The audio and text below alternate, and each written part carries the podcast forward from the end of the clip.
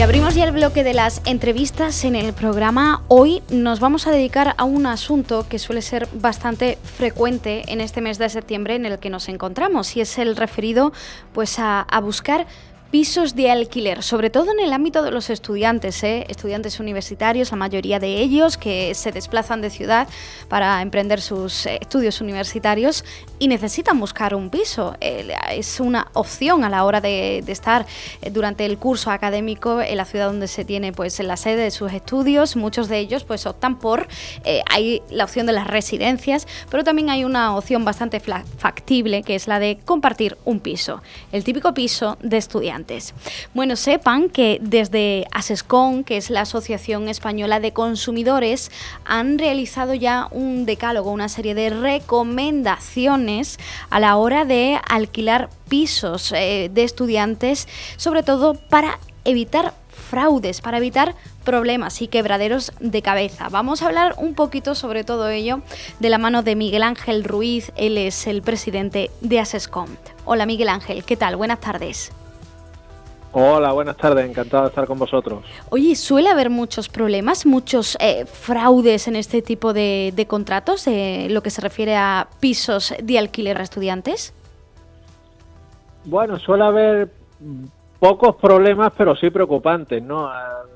En cuanto a lo que son nuestras estadísticas, sí es verdad que si se comparan con otro tipo de problemas, con otro tipo de reclamaciones, pues son, son menores este, este tipo de cuestiones, pero claro, cuando estamos hablando de chicos jóvenes, de, de, sus primeros contratos a lo mejor que firman en cuanto a alquiler y de los problemas que se originan, pues sí que sí es verdad que son preocupantes y por eso este decálogo de, recomendaciones, estas recomendaciones básicas que hacemos por parte de la Asociación Española de Consumidores, que muchas veces por ser básicas, por ser sencillas, pues se dejan a un lado, pero también que son fruto precisamente de todos esos problemas, de todas esas reclamaciones que se han planteado por parte de, jóvenes que, nos han llegado a nuestras oficinas y que es necesario pues tener en cuenta para evitarnos problemas posteriores. ¿Qué es lo que primero que deberíamos tener en cuenta a la hora de, hacer un contrato de este tipo de alquiler a estudiantes? Sí, bueno, pues lo primero, lo primero que hay que tener en cuenta es comparar precios y calidad de los diferentes establecimientos, de apartamentos, perdón, y pisos. Es decir, que, veamos realmente, hagamos esa comparativa. Yo creo que eso Internet nos permite realizar claramente esa comparativa de precios y calidades. Y en segundo lugar, eh, también tener muy claro que la persona con quien contactemos, con quien firmemos un contrato, es realmente el propietario de la, de la vivienda que se nos está alquilando. Y digo esto porque en muchas ocasiones, lo, lo hemos visto en verano, lo hemos denunciado en verano con alquiler de apartamentos turísticos, eh, pero eh, también en, esta, en este tipo de alquiler, pues en muchas ocasiones se firman contratos por personas que ni siquiera son los titulares, estamos hablando de fraude y se nos piden cantidades a cuenta eh, de, antes de, firmar cualquier contrato y ahí tenemos que tener mucho cuidado y, y dudar en el caso que se nos pidan esas cantidades y solicitar, si es cierto que nos va a costar 8 o 9 euros aproximadamente, pero solicitar en el registro de la propiedad una nota simple para ver si quien realmente nos está ofreciendo el apartamento es el titular del mismo. Bueno, esto último yo creo que lo hace poca gente, ¿eh, Miguel Ángel?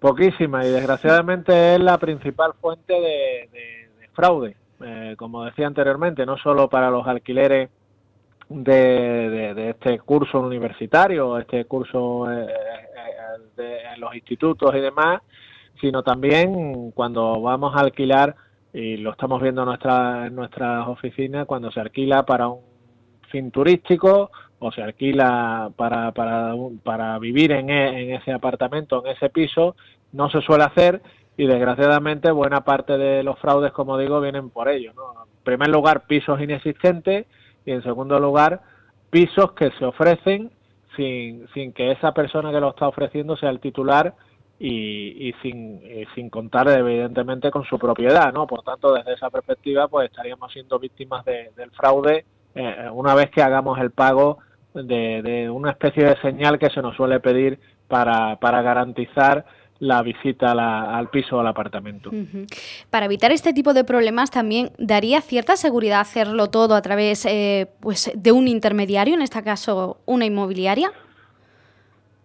Bueno, nosotros, nosotros siempre recomendamos que se acuda a profesionales, ¿no? Y profesionales acreditados que sean agentes de la propiedad inmobiliaria, sin que nos ofrezcan esa garantía, porque además todo lo que nos ofrezcan tiene carácter vinculante eh, para la empresa, se les puede reclamar a través de hojas de reclamaciones, ya ahí nos estamos garantizando que el piso el apartamento está a nombre de quien realmente vamos a firmar el contrato, por lo tanto estaríamos hablando de, empresas que, que, nos estarían garantizando nuestros derechos como consumidores. ¿no? Y un cambio fundamental con las agencias inmobiliarias es que antes había que pagar la comisión por parte del arrendatario con la nueva ley de vivienda pues eh, ahora es el arrendador quien lo tiene que pagar y a eso sí que queremos hacer una alerta porque en algunas ocasiones eh, estamos encontrando reclamaciones referente a esto de que se le, se le pide pagos al inquilino que realmente no le corresponde.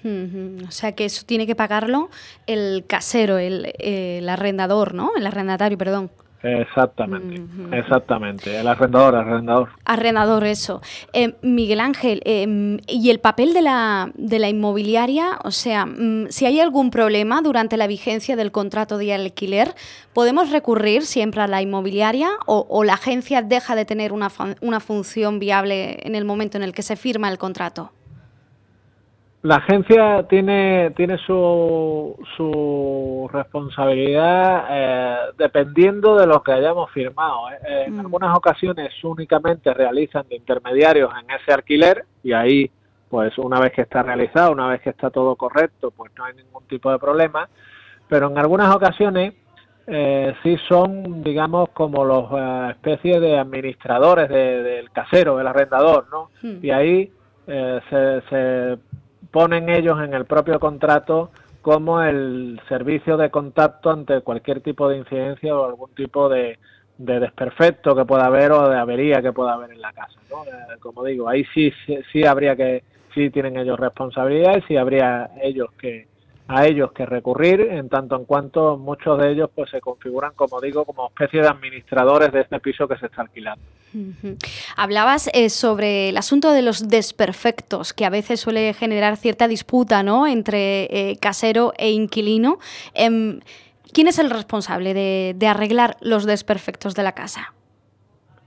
Sí, bueno, pues la, la regla general es que cuando estamos hablando de desperfectos que, que sean eh, susceptibles de la utilización de los productos, de los electrodomésticos, de los muebles, del uso cotidiano, pues ahí es el inquilino el que tiene que cubrir ese tipo de desperfecto. Ahora bien, si eh, estamos hablando de un apartamento que se acaba de alquilar, de que se acaba de, tener en, el alquiler, que se acaba de firmar el contrato y se estropea, por ejemplo, la lavadora o el frigorífico, pues eso eh, es entendible que viene de atrás, ¿no? Es decir, mm que viene de, de, una, de una avería que se produce antes de realizar el, eh, la firma del contrato, ¿no? Y ahí en, solo en esos casos pues sería eh, consecuencia del arrendador.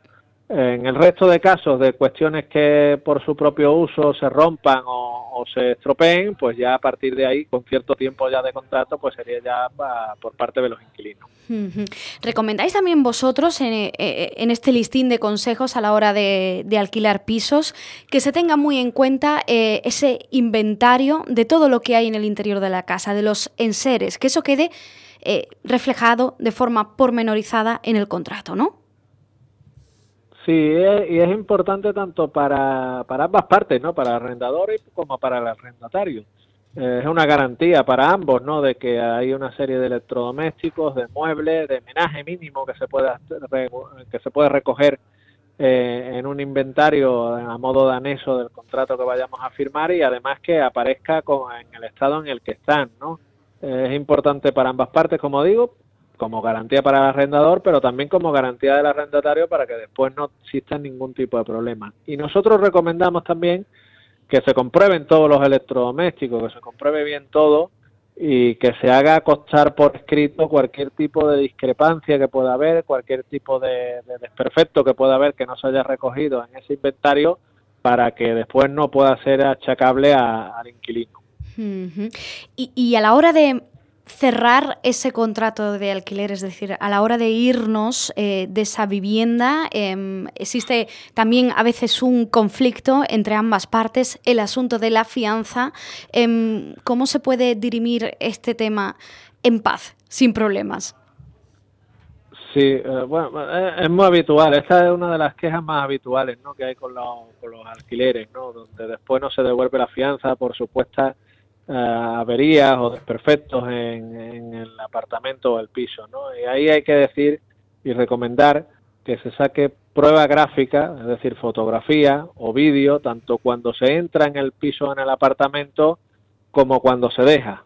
Eh, es decir, que, que, que se pueda comprobar el estado en el que lo hemos dejado y que no ha habido ningún tipo de incidencia o de desperfecto adicional al que ya nos habían entregado, ¿no? Por tanto, desde esa desde esa perspectiva es esencial que exista esa prueba documental, como digo, y, y así evitemos que la, la, reclamación que, como decía anteriormente, es muy habitual, de decir, como ha habido un tengo que pintar el piso por el mal estado en el que lo habéis dejado, pues me quedo con la fianza, ¿no? Es muy habitual esto y, y para ello es importante tener cuantas más pruebas mejor para, para desmontar ese tipo de cuestiones.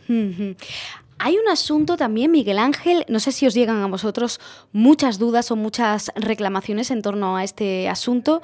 Eh, en la parte de los caseros hay muchos caseros que a veces eh, tienen temor de, de, poner sus pisos en alquiler por ese miedo a que les dejen de pagar. En, en este sentido, no sé qué recomendación podéis dar vosotros desde ASESCOM. Sí, bueno, pues la verdad es que entendemos, ¿no? Entendemos ese tipo de situaciones. Nosotros como Asociación de Consumidores ya nos hemos manifestado en diferentes cuestiones en contra de la ocupación ilegal de vivienda, en contra de este tipo de, cuestiones y, y, y, no entendemos cómo esos caseros, esos arrendadores, pues son víctimas de, de, de, un problema mayor que existe en este país, que es la escasez de vivienda para, para todos, ¿no? Por tanto, eh, no se puede no se puede solucionar el problema de la falta de vivienda o la falta de recursos para tener una vivienda con, con, con, con, la, con que se pueda ocupar cualquier tipo de vivienda o se pueda dejar de pagar cualquier tipo de alquiler a una persona y eso lo origine, eh, aparte de, de, de, de, perder su vivienda prácticamente, pues un, un roto en su economía, pues muchos de, estos arrendadores dependen económicamente de ese alquiler que, se está ofreciendo, ¿no? Por tanto, desde esa perspectiva hay seguros y ahí tenemos que comparar precios y calidades y sobre todo entendemos a esos arrendadores que muchas veces es una queja todas esas garantías que se piden, todas esas cautelas que se tienen a la hora de alquilar, eh, pero lo entendemos y, ahí pues eh, no vamos a ser beligerantes contra esos arrendadores que, que, que ponen esos pisos a la, al alquiler y que se toman esas garantías para, para garantizarse precisamente el pago de la renta, ¿no? Eh, por tanto, ahí nosotros manifestar nuestra queja y manifestar nuestro, nuestro malestar en muchas ocasiones eh, ante las trabas burocráticas, las trabas en los juzgados y los tiempos que se tardan en los juzgados para realizar un, un desahucio, ¿no? No es lógico en un país normal y, y, por tanto desde esa perspectiva sí que pedimos soluciones políticas y soluciones a, al nuevo gobierno cuando lo haya para, para, este grave problema de esta sociedad. Bueno, cualquier persona que tenga algún tipo de duda, de ambas partes, ¿eh? inquilinos, estudiantes, eh, caseros propietarios, eh, vosotros tenéis abierto eh, un buzón, un correo electrónico para todo aquel que lo necesite, pues plantear una duda, un problema y vosotros asesoráis, ¿no? Sí, efectivamente, en asescom.consultas.gmail.com lo repito, asescom.consultas arroba gmail.com. Estamos a disposición de, los, de los ciudadanos que tengan algún tipo de reclamación y lo que más nos gusta, que se haga de, de, de manera preventiva, es decir, cualquier consulta que puedan tener antes de firmar. Eh, yo siempre lo digo, que firmar un contrato se tarda un segundo o dos, pero muchas veces años en salir de un problema, ¿no? Sí. Y, y, por tanto es eh, que, que, el ciudadano utilice nuestros servicios de manera preventiva a la hora de evitarse buena parte de, de estos problemas desagradables en muchos casos que se producen.